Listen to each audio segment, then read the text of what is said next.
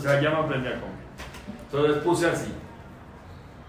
Es parte de la esencia del, del buen judío darle importancia al cuidar nuestra salud. O sea, todo judío tiene que estar pendiente de su salud. Es una cosa básica para que, bueno, obviamente no más los judíos, todas las personas, ¿no? Es algo básico de la, de la persona. Y nosotros tenemos, somos los responsables de trabajar en este tema de la salud.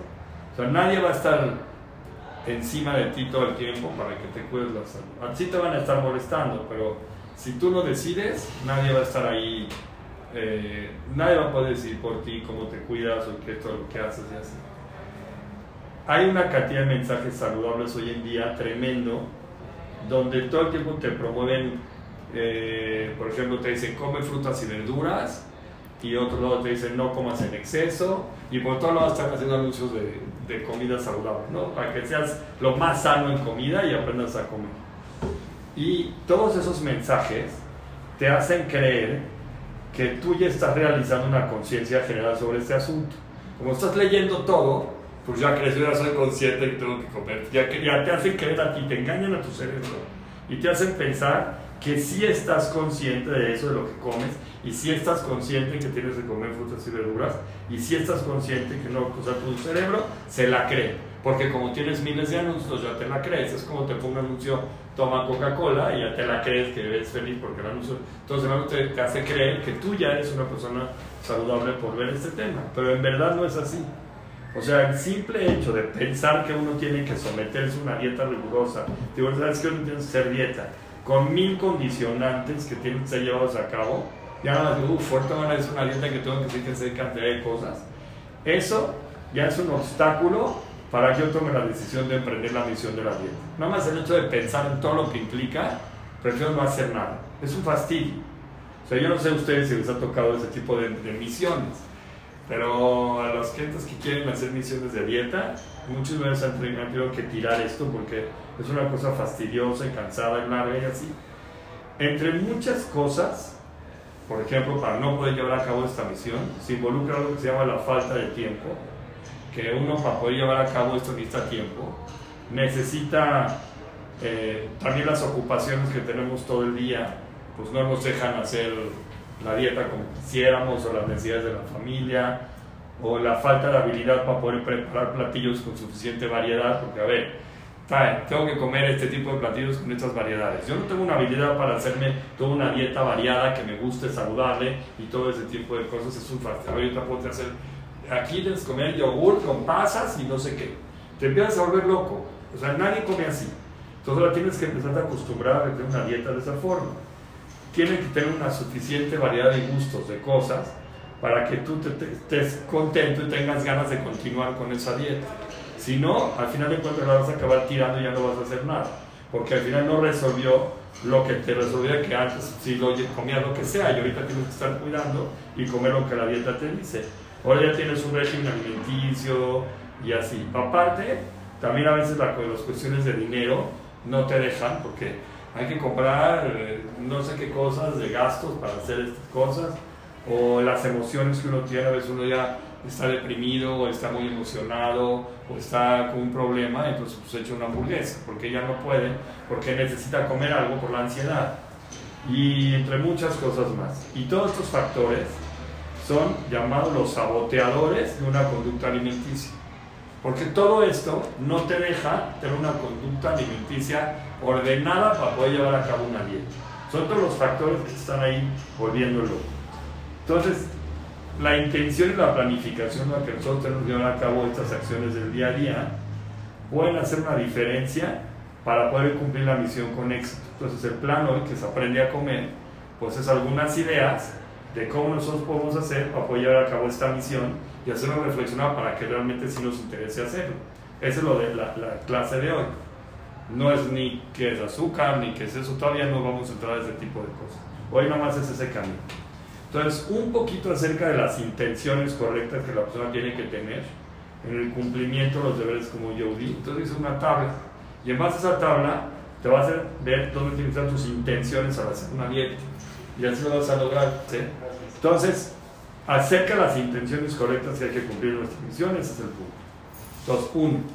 Primera intención correcta que hay que hacer. Ya se grabó todo esto. Dice, no realices las actividades que son necesarias para vivir sin pensar en nada específico. O sea, primer punto. Eh, por ejemplo, comer, beber, dormir y todas esas, eso no es algo vano. O sea, nosotros tenemos la responsabilidad de ejecutar eso, de ejecutar una misión y por eso tenemos que hacerlo. ¿Por qué tenemos que comer? ¿Por qué tenemos que dormir? ¿Por qué tenemos que beber? Porque para poder ejecutar la misión que venimos al mundo, es parte de lo que yo tengo que hacer para que me salga bien.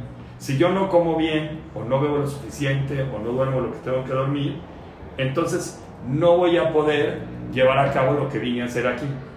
Entonces es una cosa que me tiene que hacer, con, que tengo yo que hacerlo con conciencia. Para yo poder tener clara mi idea. Si no, no voy a poder ejecutar mi misión. Y por eso tengo que ser consciente de todo lo que hago en todo momento. Dice acá, tenemos la posibilidad de santificar todas esas acciones, que son las acciones básicas de la vida, y no pensar que nada más son cosas así normales, pensando que cuando yo estoy comiendo, que cuando yo estoy bebiendo, que cuando yo estoy durmiendo, estoy cumpliendo una mitzvah. Entonces, ahorita a la hora de comer, estoy haciendo la mitzvah de comer. ¿Para qué tengo que comer? Para estar sano. ¿Para qué quiero estar sano? Para poder estudiar más o para poder ayudar a la gente, o para poder hacer gesed entonces toda mi comida, todo lo que estoy bebiendo, tiene una intención correcta del comer. No, no estoy comiendo porque hay que comer y ya para estar vivo, como un animal que come para estar vivo. Hay una intención del hecho de por qué estoy haciendo eso. Y si lo realizo correctamente, estoy haciendo la mitzvah de manera correcta. Porque el hecho de hacer eso es parte para que yo pueda ejecutar la misión que vine a hacer aquí. ¿Clarísimo? ¿Te quedó bien o no? Eso nunca pensaste. Una persona llega y come, nunca se pone a pensar, esto es una mitzvah de comer para poder cumplir mi misión.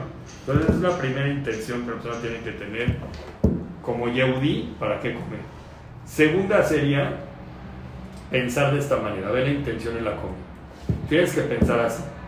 Cada acción que tú llevas a cabo, la tienes que ejecutar a sabiendas que estás cumpliendo la voluntad de Dios. Si yo ahorita estoy, estoy durmiendo, o estoy comiendo, o estoy haciendo lo que sea, ahora estoy yo cumpliendo la voluntad de Dios de dormir. No estoy perdiendo mi tiempo.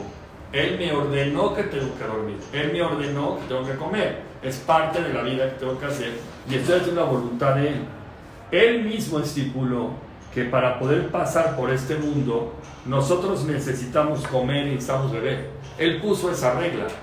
Sino que nos permita pasar un mundo que no haya ni comida ni bebida y de esa forma pues vamos a tener más tiempo para poder hacer otras cosas. Como Él estipuló, a la hora que tú lo estás haciendo, estás cumpliendo su voluntad, que todos los seres humanos tienen que comer y beber para poder cruzar por este mundo. Es parte de lo que tienes que hacer aquí. Él conoce la profundidad de todo tu pensamiento y el sentido de las acciones que haces. Sabe exactamente por qué lo haces. Y entonces, no solo radica en la forma de ejecutar las cosas, el problema que tienes acá, sino también en la misma ejecución, ejecución de la acción. Cuando yo estoy llevando a cabo la ejecución de comer, estoy ejecutando la acción con un pensamiento y estoy cumpliendo la voluntad de Dios. Y de esa forma, entonces también es una mitzvah hacer esas cosas que se ve que no es nada.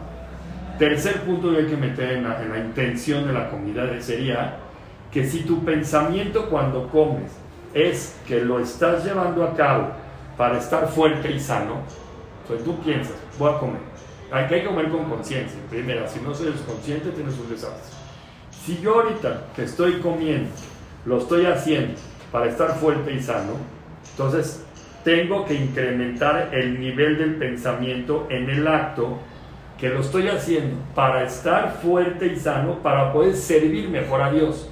O sea, no nada más pienses, yo como para estar fuerte y sano. Y ahí acabaste tu pensamiento. Hazlo mitzvah estoy comiendo para estar fuerte y sano para poder servir mejor a Dios. Entonces incrementas el nivel de tu pensamiento y lo elevas a una situación espiritual. No lo atoras a un nivel humano para estar fuerte y sano, pues, es lo que es el anuncio. Lo estoy haciendo para poder servir mejor a Dios y ese tu incrementó tu nivel de pensamiento y lo haces de esa forma. Otra idea que también tienes que meter en tu mente cuando haces esto es observar los alimentos todas sus variantes tiene que provocar en nosotros un deseo inmenso por alabar a Dios.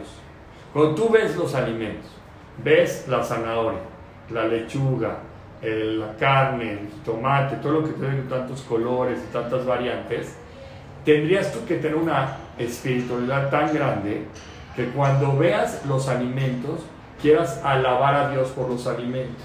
Ven como para poder comer hay que decir verajot, ¿no? Entonces, eso es porque te tiene que nacer en tu interior el deseo de dar una alabanza, bendito eres tú Dios que creaste el fruto de la tierra. ¿Por qué te van a, te van a hacer ese deseo de bendecir por ello? Porque cuando tú los ves, tienes que pensar en el milagro que es. O sea, tienes un pan que tiene un sabor especial, tienes un jitomate, tienes sí, el aguacate. Entonces, a la hora de poner eso, haces un sándwich.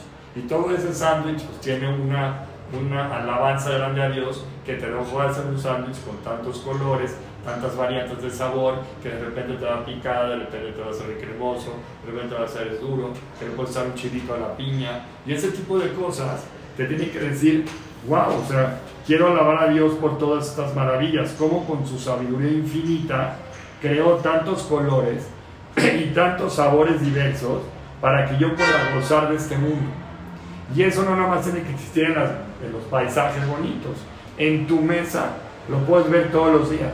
Cuando estás viendo que tienes todas esas variantes en comida, entonces dices, wow, elevé mi pensamiento, son cosas para poderlo alabar a Él. Mientras estamos todos cumpliendo una necesidad, que es comer, que es para poder subsistir, que por eso comes, porque si no comes una persona se muere, entonces tú imagina, mete en tu mente por un momento que, pues piensa por ejemplo en un auto, ¿no? Que para poder llenar el tanque de gasolina, se te ofrece la posibilidad de saborear el tipo de combustible que le vas a meter a la gasolina, al coche. Te dicen, a ver, ¿qué gasolina quieres meter al coche? De durazno, de sandía, de piña, y no una nomás que huele horrible ahí a petróleo. Tú llegas y dices, ya, le quiero echar un saborizante especial a mi tanque de gasolina y te dan la posibilidad de saber, de, de, ver la que te sabe ese, ese combustible.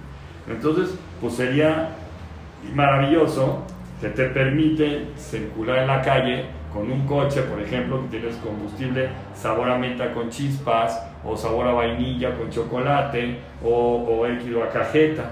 Entonces imagínate qué locura, ¿no? Y llegas a la gasolinera y te dejan esa alternativa.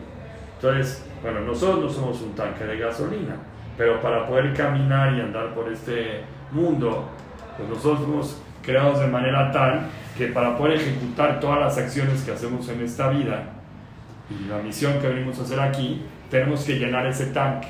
Y nos los dejan llenar no con una gasolina de un solo sabor, nos dejan probar todos los sabores que queramos y en base a todos esos sabores llenamos el tanque. Entonces, con el favor infinito de Dios, nos dio la posibilidad de elegir cómo lleno mi tanque y además con qué lo lleno. Entonces, eso es una elección que te dieron a ti. Entonces, tienes que alabar a Dios porque te dio esa posibilidad de llenar tu tanque con muchísimas variantes y de sabores deliciosos, o sea, no sabes qué más comer. Otra intención buena que debes de tener cuando tú estás pensando en lo que es tema de comer, hay que pensar así. Muchas de las mitzvot que cumplimos en la vida, muchísimas, giran en torno a la comida. Muchísimas. Shabbat gira en torno a la comida. ¿Están de acuerdo? A Shabbat, eso es comer bueno, más y Entonces se llama Onek Shabbat, que es un platillo especial, tienes tu postre, tu kiddush, tu plato de frutas, o sea, tienes una cosa especial. Yom Tov, pues también, Onek Yom Tov, pues también gira en torno a la comida. O el Birkat Amazon gira en torno a la comida. O sea, hay muchas mitzvot que giran en torno a él. Entonces, además de que estás cumpliendo la mitzvah misma, que es la mitzvah de Onek Shabbat, o la mitzvah de Onek Yom Tov, o la mitzvah que estás haciendo, estás cumpliendo con el precepto de alimentarte para poder servir mejor a Dios. Entonces, con estas ideas, hasta ahorita donde vamos, que son, este, no se me dormidas, con estas ideas, tú tienes que ver la intención que tienes que meter de manera correcta como Yehudi cuando ejecutas algo tan terrenal como es comer. Tienes que pensar en eso, que tu mente, comer, para un Yehudi no nada más es comer así como cualquier cosa estás metiendo una intención de que y de santidad en cada cosa que estás haciendo. Entonces, ¿cuáles dijimos?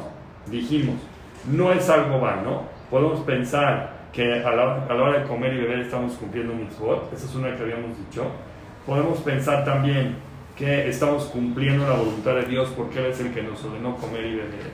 Podemos pensar también que lo estoy llevando a cabo no nada más para estar fuerte y sano, sino también para poder servir a Dios, que lo estoy haciendo fuerte no para servir a Dios, que todas las variantes de comidas que existen son motivos para poder alabar a Dios y que hay muchísimas mitzvot en el mundo que están, crea que están girando en torno al, al, al, alimento y aparte la mitzvah misma estás cumpliendo con el, con el, o sea, con algo que a la hora de hacerlo estás sirviendo mejor a Dios. Hasta aquí es la primera parte de la primera sección que quedamos de, de, de esto para poder entender cómo aprender a comer. Entonces, lo primero es aprender que cambia la intención de tu alimentación. Piensa qué es lo que, o sea, a otro nivel lo que es comer. No nada más lo vas a hacer comí y se acabó. Punto 2. Ahora necesitamos pensar para tener un aprender a comer, se llama que tienes que seguir una buena planificación. Es punto 2. Entonces planifica bien tu alimentación. Piensa bien. Y así vas a poder llevar a cabo la misión de la mejor manera posible. Esa es la segunda forma. Entonces la primera era intención, la segunda es la planificación. Entonces puse algunas ideas de planificación. Primera idea de planificación de la alimentación es así. Cuando tú estás preparando la lista de los alimentos que vas a poner en tu dieta del día, tienes que pensar antes de todo cuáles son las opciones más saludables.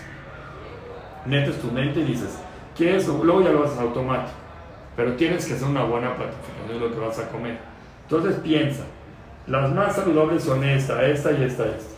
Cuando vas al supermercado, según el menú previo que tú planificaste para poder cocinar para esa semana, entonces tienes que comenzar las compras en los departamentos de frutas y verduras. Antes, ahorita no tanto, ya cambiando un poquito la distribución de los supermercados, pero antes frutas y verduras estaba ubicado hasta el fondo del súper, para que tengas que pasar por los ahora ya los cambian un poco, ya Walmart ya está al principio y así.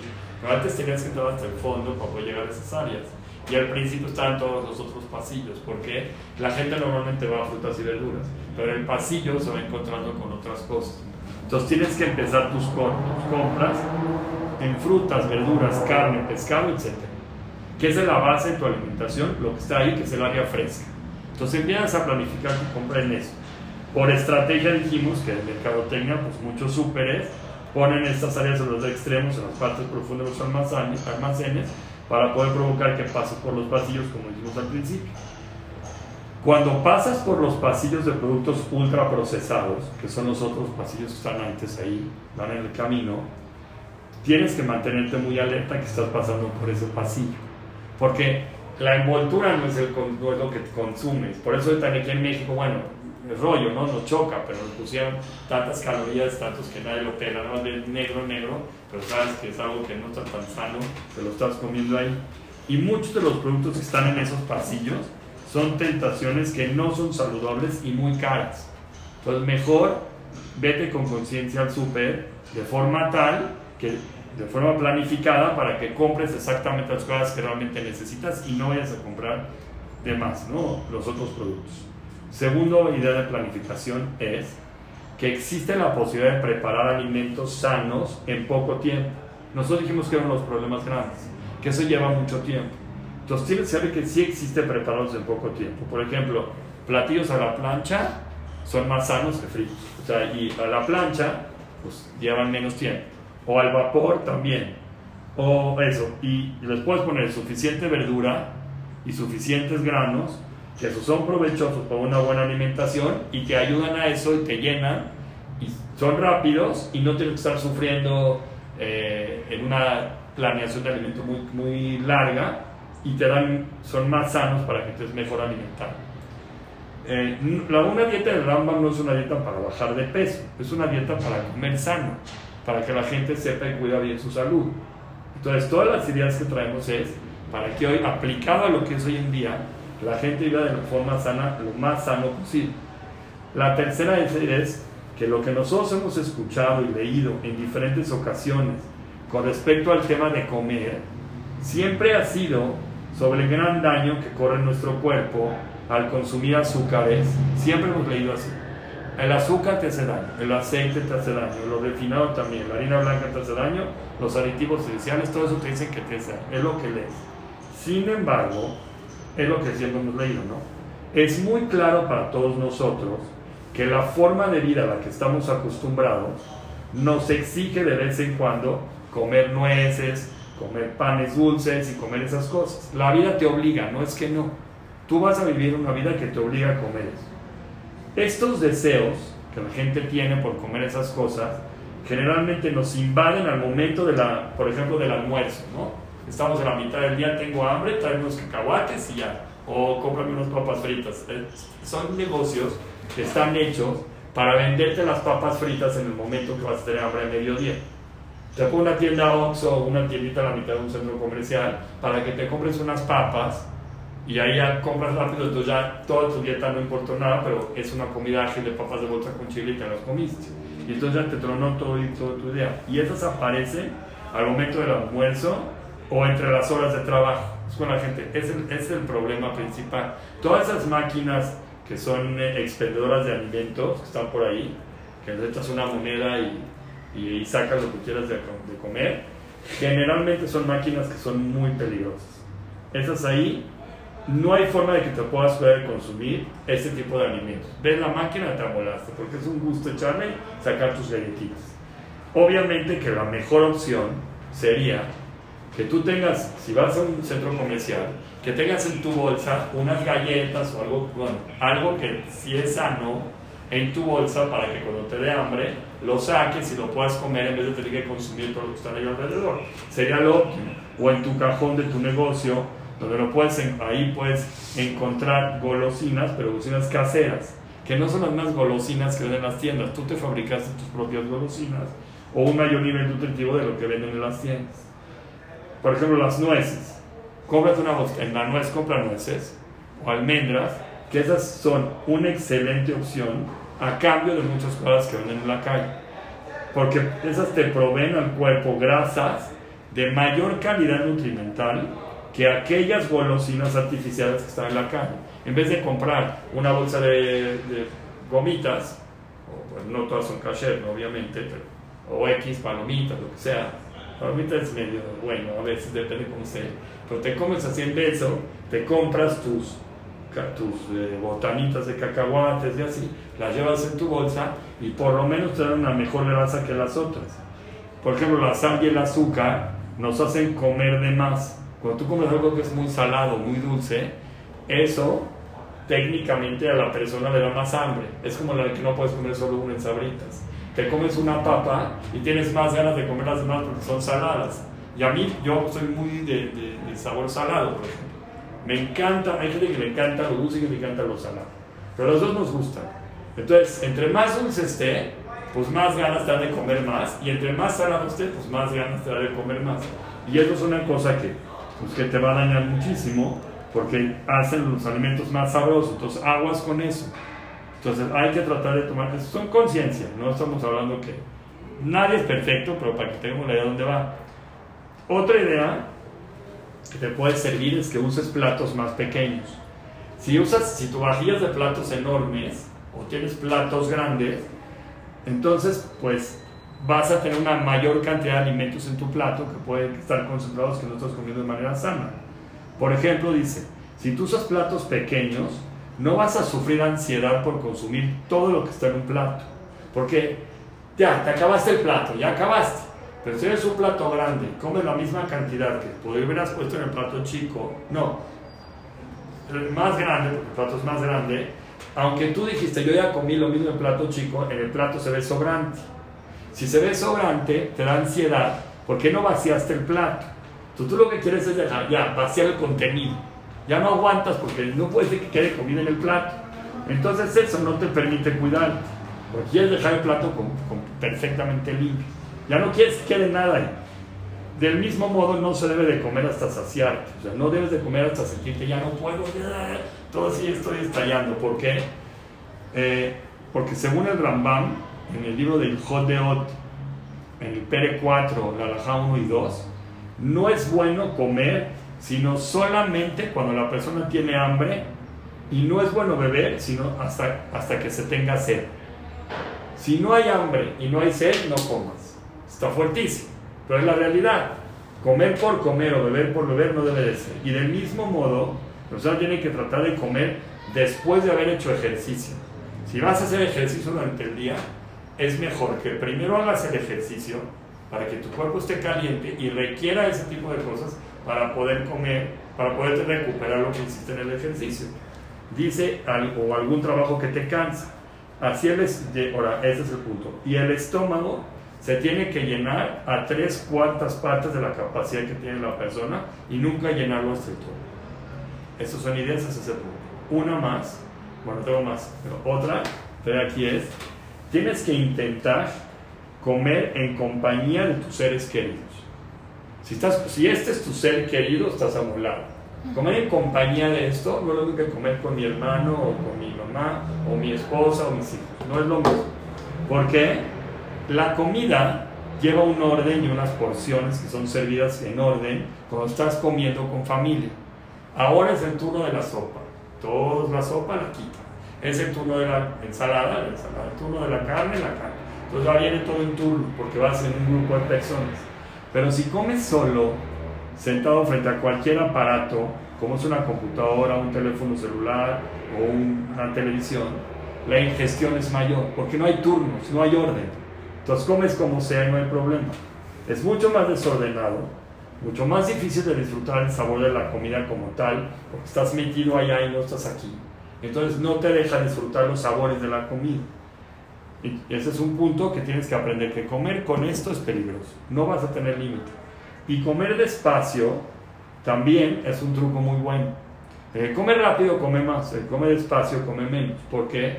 Comer despacio le envía señales al cerebro para que la, persona ya se sienta plena y, satisfecha en cierto momento.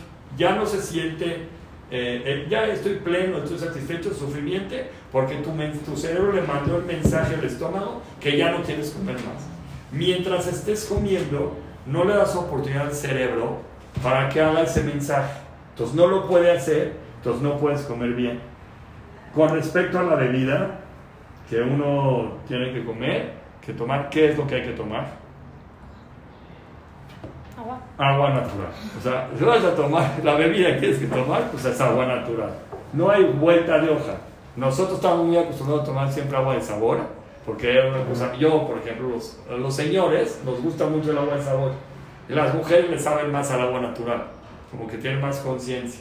Entonces mi esposa metió en casa la costumbre específica de que tenemos que comer ya hace muchos años. Y ya, yo en mi casa ya tomo, siempre como con agua natural. Ya no hay con agua de sabor más que en Shabbat que hacemos agua de sabor y así. Pero toda la semana solo se come con agua natural. Porque además de que te aporta calorías, realmente te hidrata el cuerpo, que no aporta, pues ya no aporta, de que no aporta calorías, eh, hidrata el cuerpo y ayuda a comer, a comer menos. Dice, si tú bebes la suficiente cantidad de agua antes de comer, te vas a sentir lleno porque tomaste la suficiente cantidad, entonces te incrementa la saciedad, entonces ya no vas a comer tanto porque tomas suficiente agua antes de empezar a comer. Según explica en el nombre del Rambam, cuando el alimento llega al estómago, la saliva y, los jugos gástricos siguen trabajando en el proceso de digestión. ¿Cuánto tiempo trabajan? Dos horas. Por eso en mi tiempo no nos dejaban nadar hasta que pasen dos horas después de comer. Los de hoy en día les vale nada los cinco minutos, pero antes era una cosa que cuidaban mucho las mamás, ¿no? No nada hasta después de dos horas de comer hasta, hasta de mi casa es risa, porque yo nunca nado hasta después de de comer hasta ahorita. O sea, ya, o sea, yo no, porque tu estómago sigue en el proceso digestivo de hasta dos horas. Cuando llega el agua al estómago con el alimento, o sea, si tú metes agua y alimento al mismo tiempo en la comida, la digestión no se realiza en el mejor estado porque la digestión con los puros jugos gástricos y la saliva es suficiente para que se digiera. Pero si le metes agua mientras comes, el agua estorba la digestión, porque el agua no hace el efecto de los jugos gástricos y de la saliva. no hace esa labor, no, los, no, no lo sabe hacer, aunque los dos son líquidos, pero no saben hacerlo. Entonces, eso, el agua le, hace un tropiezo a ese, a ese proceso. Lo óptimo entonces sería tomar agua, según la idea del Rambam, dos horas después de haber terminado de comer. Entonces, el proceso es comer y no tomar agua hasta después de dos horas. Esa es la idea que trae, difícilmente lo cumplimos. Ven, ya comemos con el líquido ahí mismo. Pero la, realidad es que según él, el agua y el alimento no se toman al mismo tiempo, se come y luego se bebe. Hasta después de dos horas. Hay alimentos como la sopa, por ejemplo, o el vino, o la leche, que esos no se consideran agua. Esos no hacen el efecto que daña el agua al momento de digestión. Esos son considerados alimento, no son considerados agua. Por lo tanto, no estorban al proceso digestivo. Porque ya una sopa ya tiene sopa de verdura, de pasta o así. Entonces sí tomaste líquido, pero no tomaste líquido en agua pura.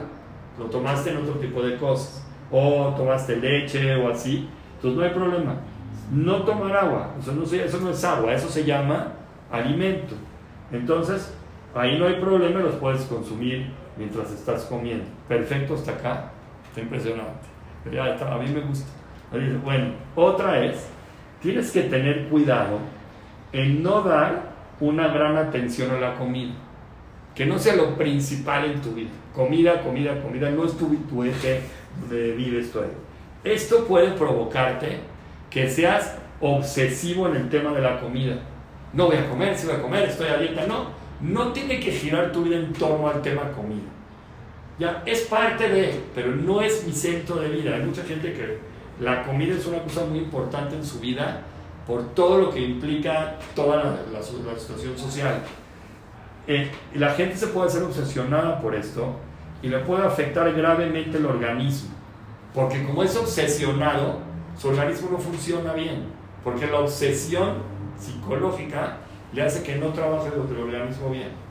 Cuando hacen una operación, ahorita estoy, estoy en una idea de un tema médico y, y me, me, me causó mucha curiosidad que para poder llevar a cabo una cirugía tienen que hacer un análisis psicológico. ¿Qué tiene que ver? Porque a veces el cerebro no deja que, los, que el cuerpo haga su función. Entonces, si uno no está bien eh, psicológicamente hablando, a veces no se pueden hacer las operaciones. No se pueden realizar porque es una cosa que puede provocar un daño sin querer en el eh, los caprichos, por ejemplo, que una persona tiene, pueden provocar algo que se titula hambre emocional. Yo tengo un capricho, pues tengo hambre, pero es hambre emocional, y no es hambre de verdad. Entonces, ¿cómo? Por ese capricho que tengo en mi persona. O atracones de nervios, o sea, estoy tan nervioso que como por el nervio que tengo. Y eso al final de cuentas resulta un problema psicológico más que un problema de nutrición. Entonces, lo que habría que hacer es ir con una psicóloga o un psicólogo que te resuelva tu problema antes y no es que tienes que ir con una nutrióloga, porque tu problema no está en nutriología, tu problema está en psicología. Nada más que hay que entender dónde, por qué tienes ese rollo. Entonces vas, psicológicamente te arreglas y se acabó tu problema. Y no es porque no sepas comer, es porque tu mente te lleva a comer en un punto raro.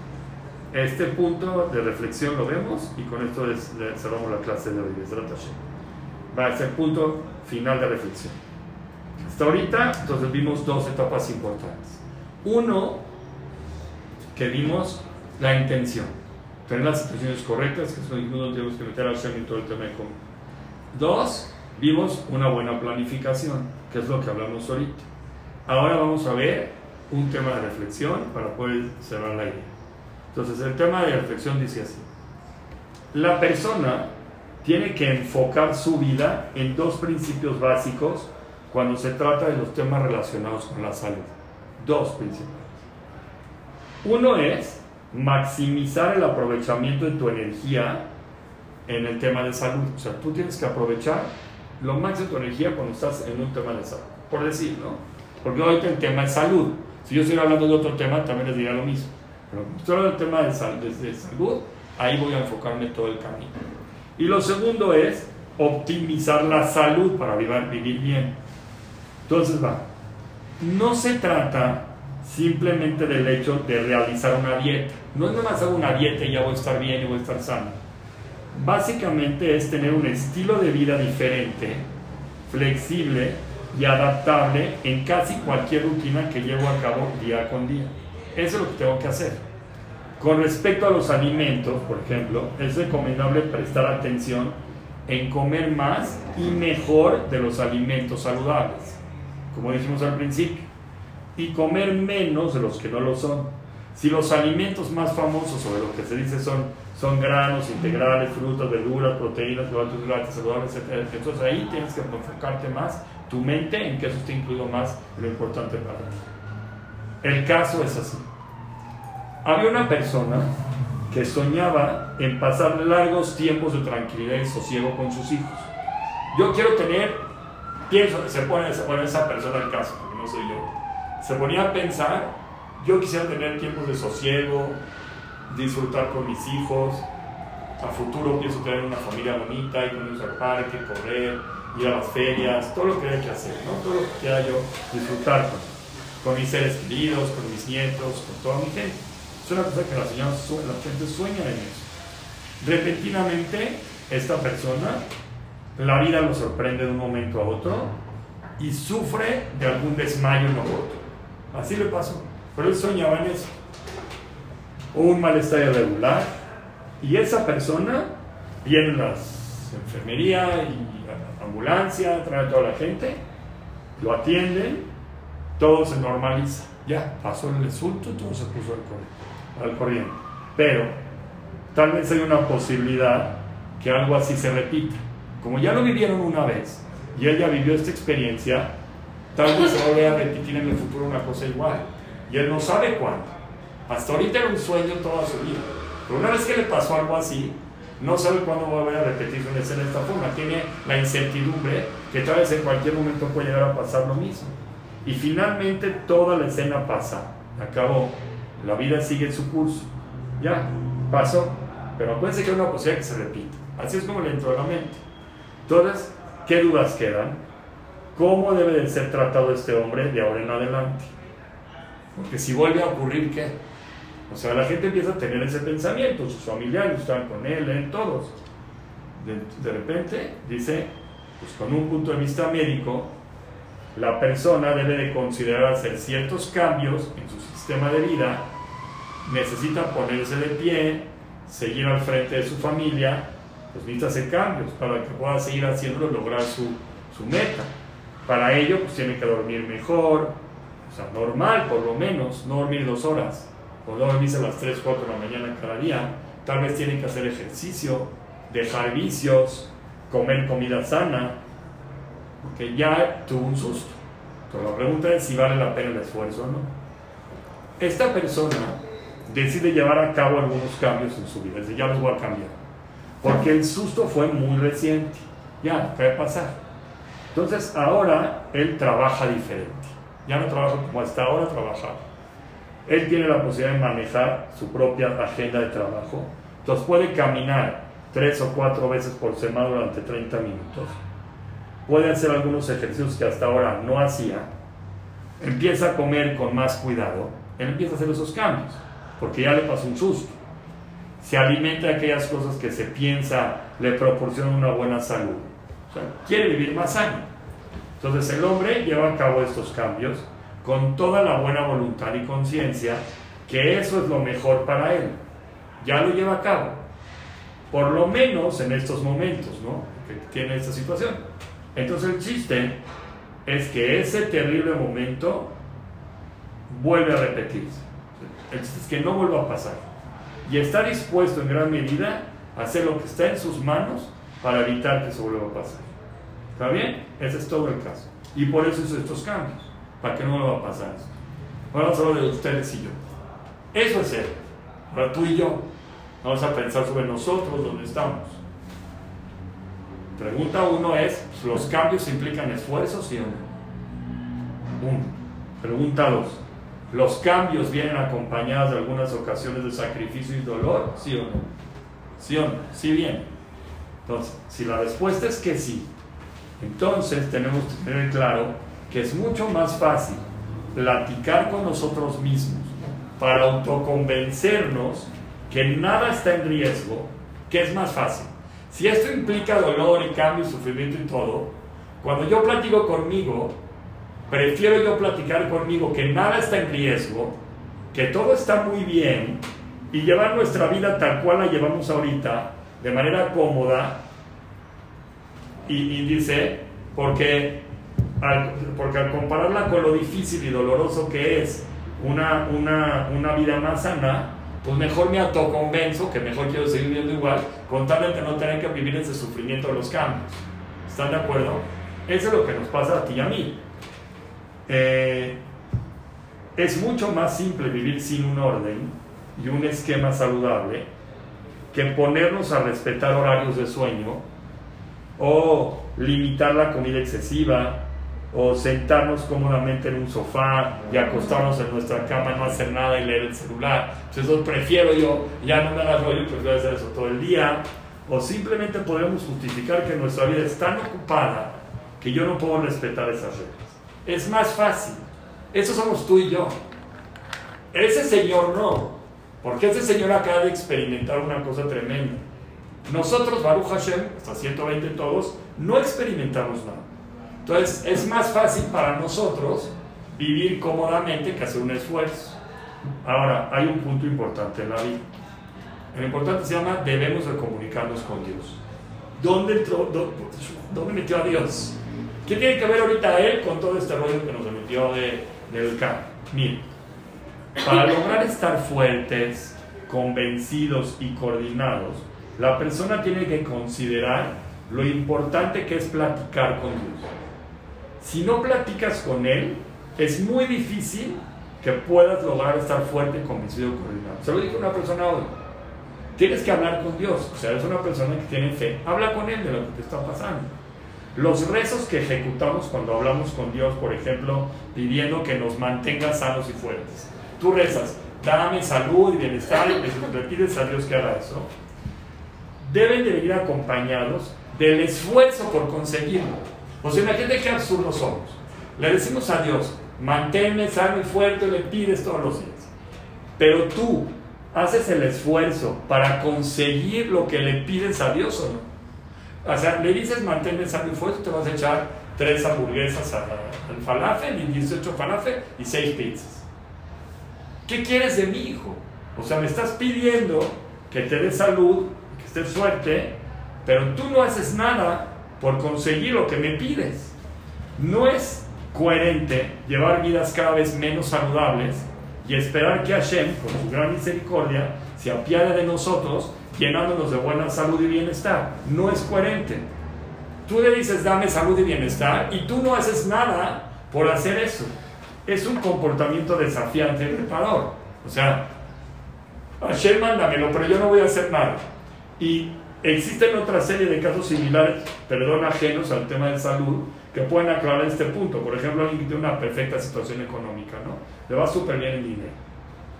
No es, él no escatima nunca en nada, no ahorra, gasta todo lo que quiere, no, no guarda un centavo.